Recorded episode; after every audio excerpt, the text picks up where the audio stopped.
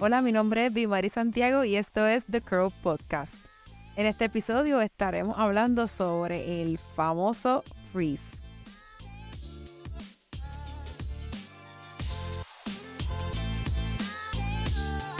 Ahora bien, hablando ya del tema que vamos a hablar ahora, que viene a ser uno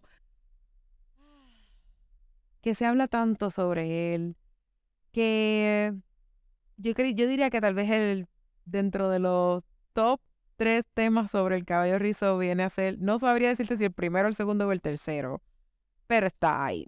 Y es el famoso freeze.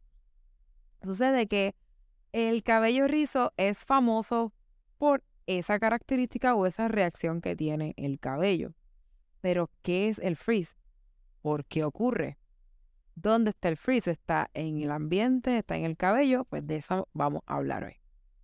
Mire, básicamente el freeze, eh, quizá yo te podría decir que hay dos tipos de freeze, pero voy poquito a poco para que nos podamos entender. El freeze es una reacción del cabello al ambiente, ya sea a la humedad o quizás también al frío. Puede haber freeze por mucho frío. El cabello tiene esta característica de esponjarse, perder definición, perder el brillo, verse reseco o verse opaco. Y es totalmente normal y natural de que eso ocurra. A nadie le gusta, es eso es una realidad. Todo el mundo detesta el freeze y cree que el freeze es tal vez su peor enemigo, cuando no es realmente así, pero es una realidad del cabello rizo. Básicamente lo que ocurre es que como ya yo les he estado explicando en podcasts anteriores sobre lo que es el cabello, la cutícula y todo la, todas las capas del cabello y demás, pues bueno, la cutícula tiene unas capitas, son como unas escamas, que ellas naturalmente están bien cerradas o abiertas o entreabiertas y también por estimulación del ambiente y del agua, de las temperaturas, puede abrir o cerrar. Ahora bien, cuando un cabello rizado, este, con una porosidad tal vez normal a alta, entra en un lugar de ambiente húmedo o está en Puerto Rico, como estamos nosotros acá, este, que casi siempre o casi todo el año el ambiente es bien húmedo, pues tiende a esponjarse y tiende a perder la definición y a perder el brillo y demás. Pero eso es una reacción natural a eso. No solamente hay freeze por humedad, también hay freeze por lugares bien fríos, pero ese freeze se ve un poquito diferente este, no necesariamente se esponja, es como que se pone quizás como un poquito duro el cabello, igualmente pierde definición y igualmente pierde también el brillo. Y también suele verse reseco, pero se siente, al tacto se siente un poquito diferente. Ahora bien, em, en la batalla con el frizz, pues se habla de montones de cosas. Se habla de productos que te ayudan a quitar el frizz se habla de tratamientos que te ayudan a quitar el frizz. Pero la realidad es la siguiente. Si el frizz es una reacción del cabello al ambiente, pues realmente el problema no está en el cabello. Si es que hubiese algún problema, está en el ambiente. Y aquí es donde empieza ese problema de que las personas siguen comprando productos, siguen probando cosas y no les da resultados. Vamos primero con lo que son los productos que usted puede comprar y tener en su casa. Cuando tú visitas una tienda por departamento o una farmacia aquí en Puerto Rico y vas al pasillo donde están los productos que son destinados a cabello rizo, te darás cuenta que hay muchos productos que son bien cremosos, bien pesados. Si tú abrieras esos frascos y los volteas la crema es tan pesada que no saldría de ahí, ok, no es fluida. Están a base de muchos aceites y muchas grasas. Y la realidad es de que ese tipo de producto, combinado con nuestro clima tan húmedo, no es la mejor opción. La grasa y la humedad no son algo que funcione muy bien y promueve un montón de otras situaciones en el cabello.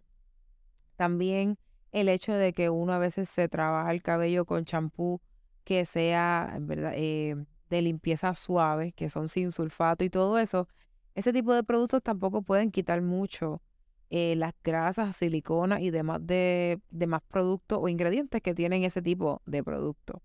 Por tanto, hay una acumulación de producto y de verdad ese es otro tema que podríamos trabajar en otro podcast. La realidad es que la grasa y la humedad no es una buena combinación. Pero esos son los más productos que uno encuentra por ahí. Y entonces tú dirás, de allí, entonces ahora qué yo voy a hacer, qué tipo de producto voy a utilizar. Pues bueno, antes de ir a eso, voy a otro punto porque vamos poquito a poco. Ahora bien, otro tipo de productos que ya ahí no son accesibles, ¿verdad? En tiendas por departamento farmacia, que son accesibles en salones de belleza. Y son estos famosos tratamientos que promueven o prometen que van a quitar el frizz del cabello sin quitarte el rizo. Y miren, yo les voy a decir una cosa. Yo trabajé eh, quizás unos tres años en salón de belleza convencional, tradicional, donde lo que se pasa es blower, plancha y color y alisados y todo ese tipo de cosas y queratinas y botox.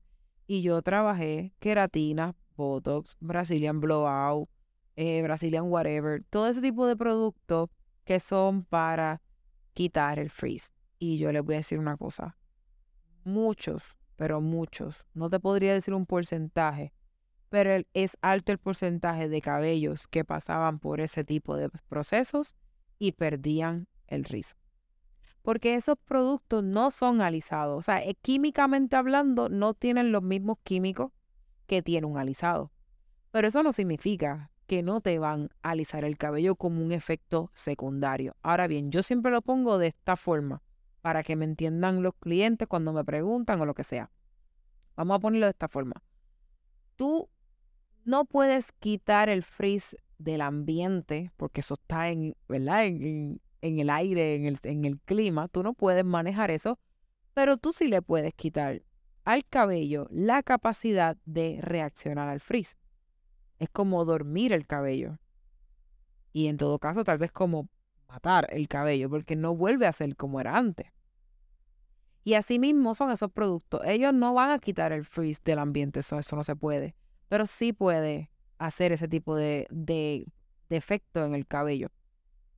Yo siempre lo comparo con el oxígeno. Tú no puedes quitar el oxígeno del aire y del, del ambiente, de la capa de ozono, pero tú sí podrías dejar de respirar. Tú sí podrías no tener la capacidad de respirar, pues así mismo es el cabello.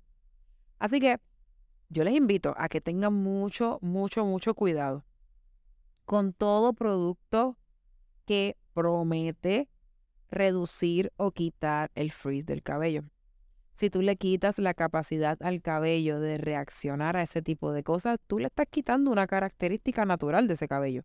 Por tanto, ya no va a ser igual. Yo he visto cabellos que a pesar de que pasan por un proceso como ese, se quedan con bastantes rizos, lo he visto.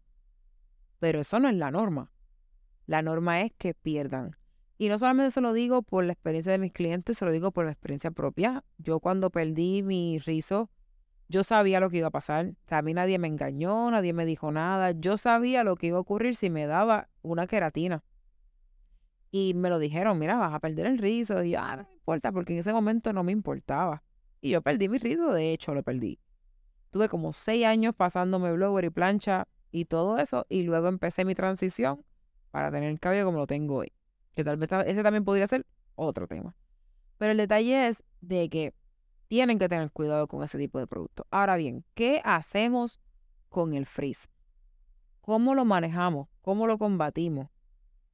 a la hora de la verdad yo te diría que no tengas esa lucha. No estés peleando en contra del freeze. Úsalo a tu favor.